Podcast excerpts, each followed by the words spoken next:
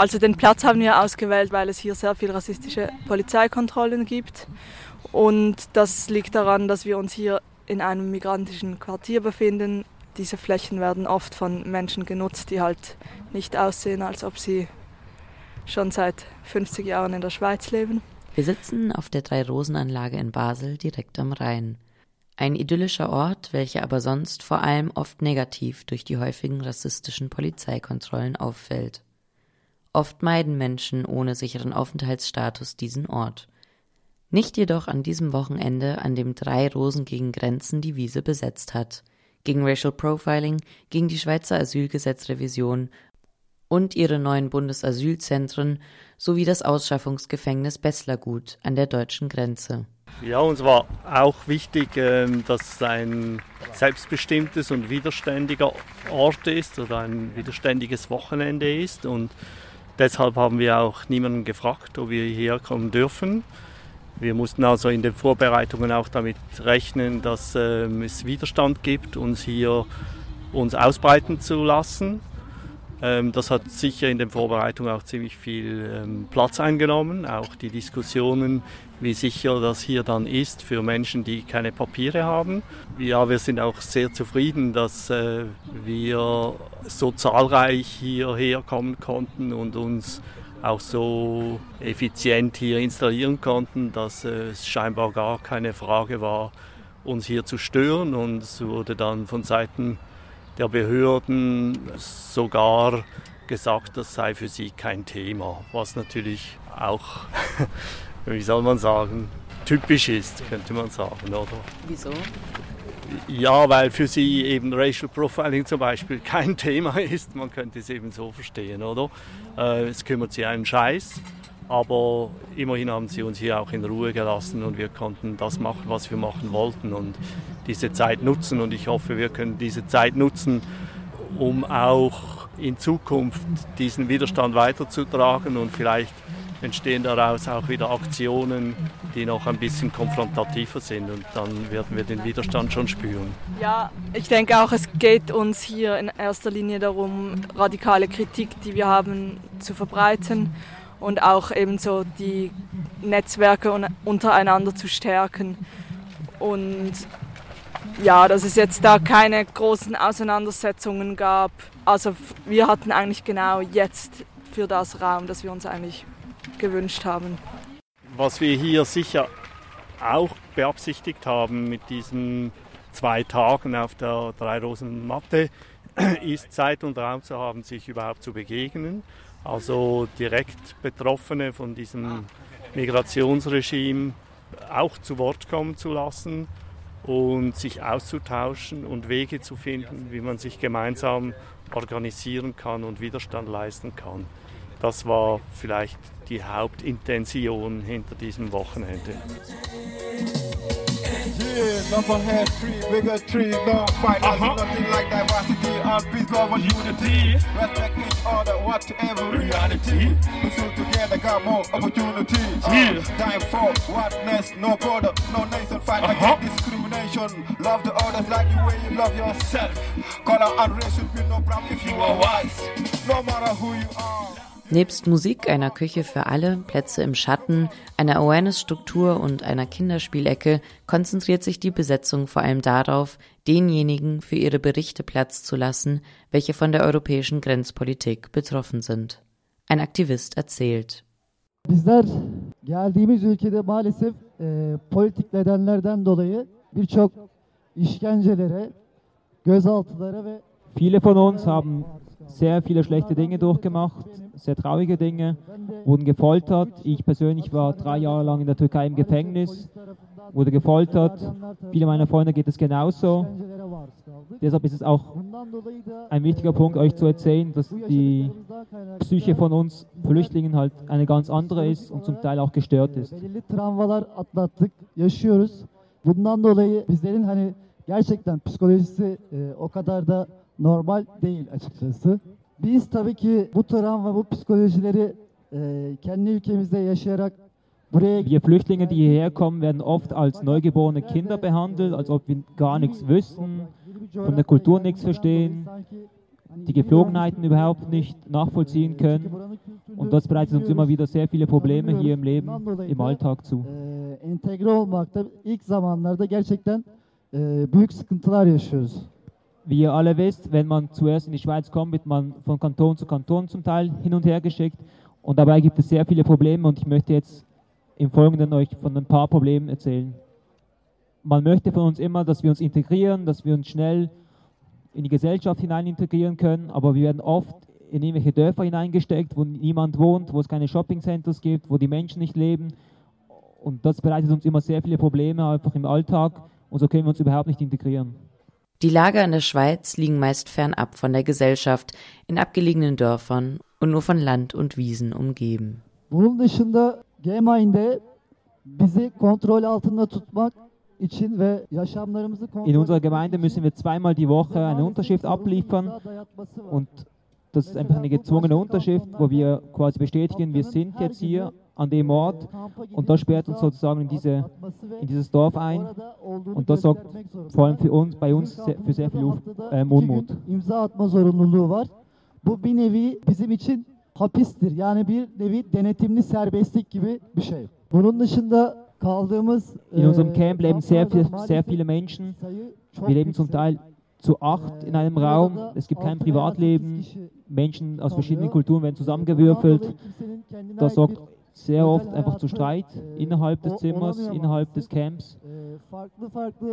In manchen Gemeinden müssen Flüchtlinge arbeiten, ohne dass sie Entgelt bekommen. Sie werden auf eine Wiese geschickt, müssen etwas ähm, machen, aber sie kriegen kein Geld dafür letzten Endes. Und der Grund, der dann der von der Gemeinde aus kommt, ist, ja, kriegt er sowieso schon Geld von uns.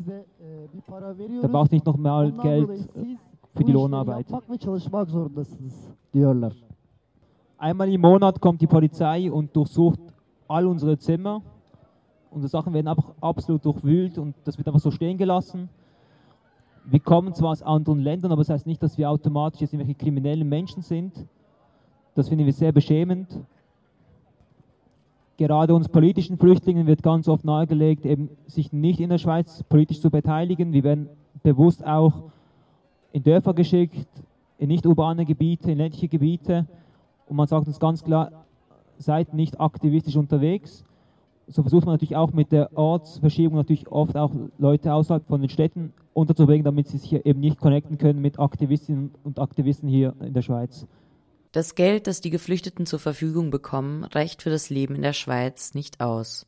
Acht Franken am Tag, die oft noch gekürzt werden, wenn zum Beispiel nicht zweimal am Tag die Unterschrift gemacht wird auch die Gruppe MSN Migrant Solidarity Network berichtet von der Stigmatisierung und dem Rassismus in den Schweizer Lagern.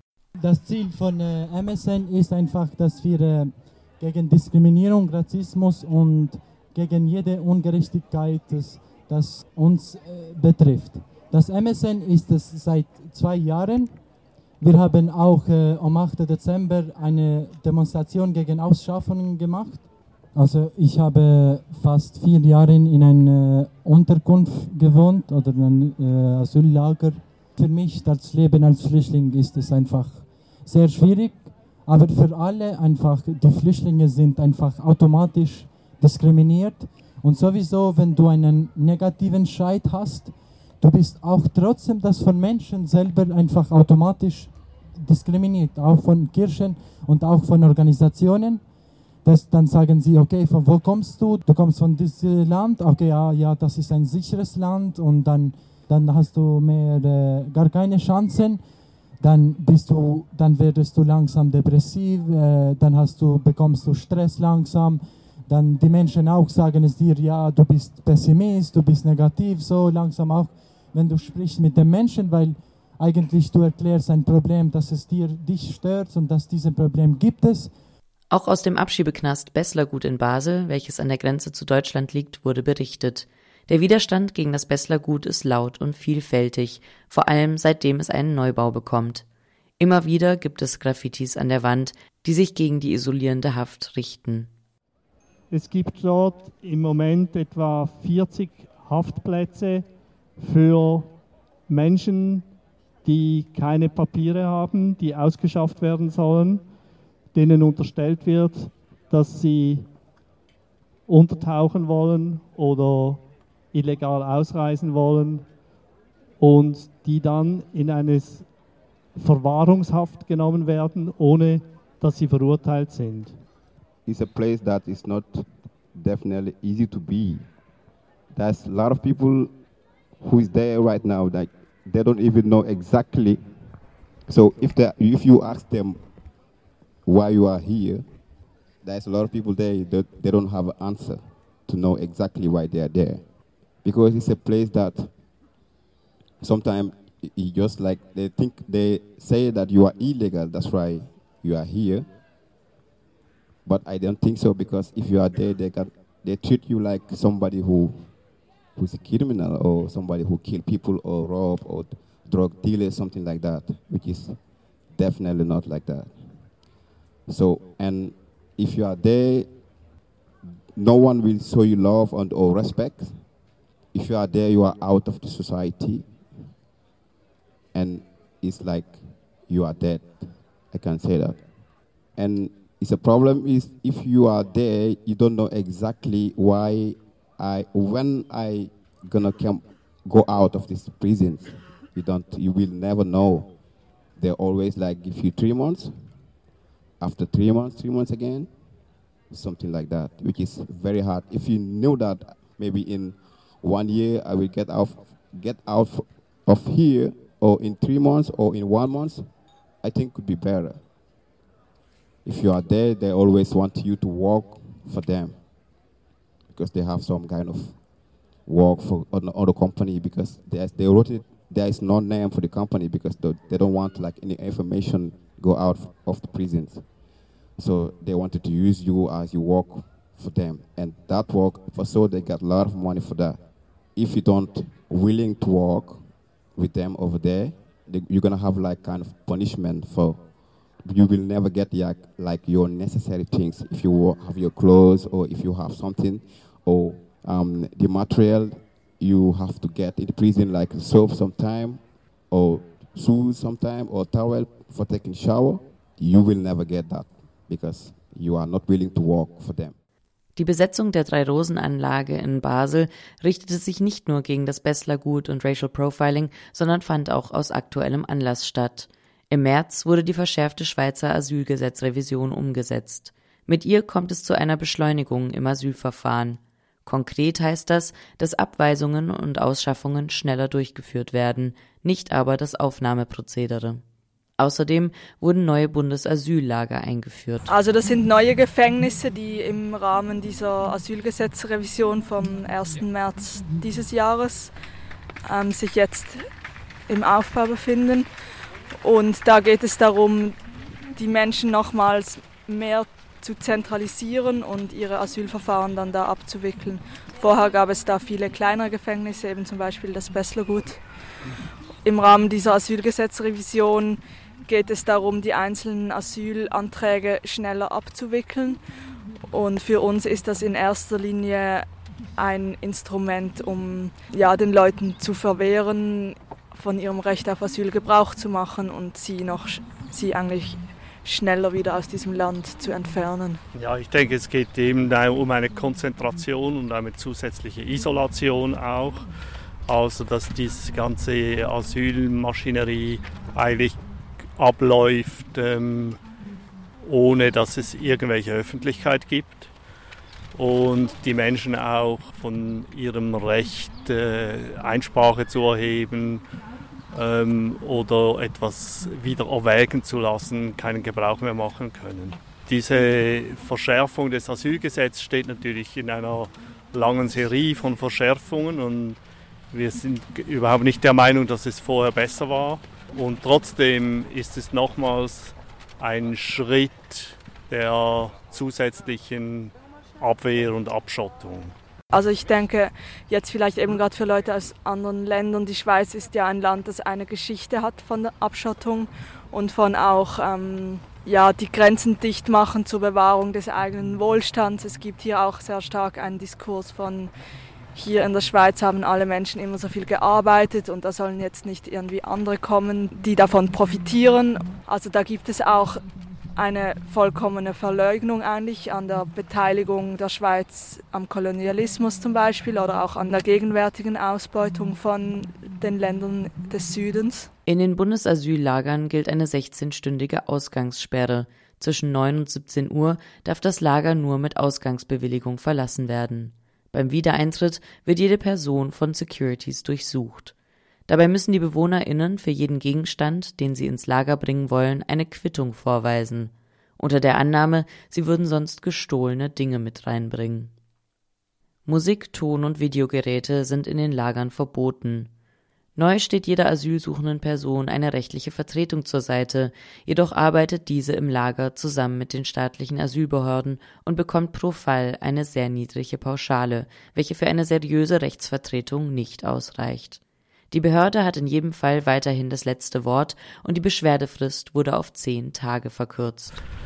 Und es gibt sicher auch oder sind Bemühungen im Gang oder es wird darüber nachgedacht, wie in Zukunft Menschen, die in diesen Bundesasyllagern mehr oder weniger eingesperrt oder isoliert sind, sie können ja schon raus zu bestimmten Zeiten und zu bestimmten Bedingungen, dass äh, diese Menschen aufgesucht werden können und den Kontakt gesucht werden können. Das wird halt jetzt nochmals schwieriger. Also so eine ähm, Organisation wie die Freiplatzaktion, die muss sich das jetzt überlegen, weil sie entschieden haben, sich nicht intern in diesen Asyllagern zu beteiligen als NGOs, als Hilfswerk. Sie müssen jetzt neue Wege finden, mit den Menschen in Kontakt zu kommen, um sie rechtlich auch vertreten zu können. In Basel gibt es ziemlich viele Strukturen, an die sich Menschen mit unsicherem Aufenthaltsstatus und ohne Papiere wenden können, und solidarische Strukturen, welchen Kontakt aufsuchen zu jenen, die in den Lagern und vor allem dem Ausschaffungsknast Besslergut interniert sind, so zum Beispiel das Solinetz oder die Anlaufstelle für Sans-Papier. Denn der Kontakt nach außen und für Sans-Papier die Möglichkeit, Arbeit und somit eine Einkommensquelle vermittelt zu bekommen, sei besonders wichtig, so Martin von Drei Rosen gegen Grenzen. Es treffen sich immer wieder Menschen ähm, zu Aktionen. Also es gibt immer wieder Spaziergänge zum Besslergut. Es gibt Demonstrationen. Vor drei Jahren gab es diese Besetzung der Matthäuskirche. Ja, also ich denke, es ist einfach mega wichtig, dass wir die Kontakte, die jetzt hier also jetzt nicht an diesen zwei Tagen vor allem, sondern auch in, den ganzen, in der ganzen Zeit von den Vorbereitungen, die da entstanden sind. Ja, viele Kontakte, die wir haben, die bestehen dann so über längere Zeit. Und es ist eigentlich oft sind es Kontakte, die zu ganzen Communities bestehen, eben jetzt zum Beispiel zur westafrikanischen Community, zur türkisch-kurdischen Community. Und so über andere Leute es dann auch viel einfacher ist, diese Kontakte zu knüpfen.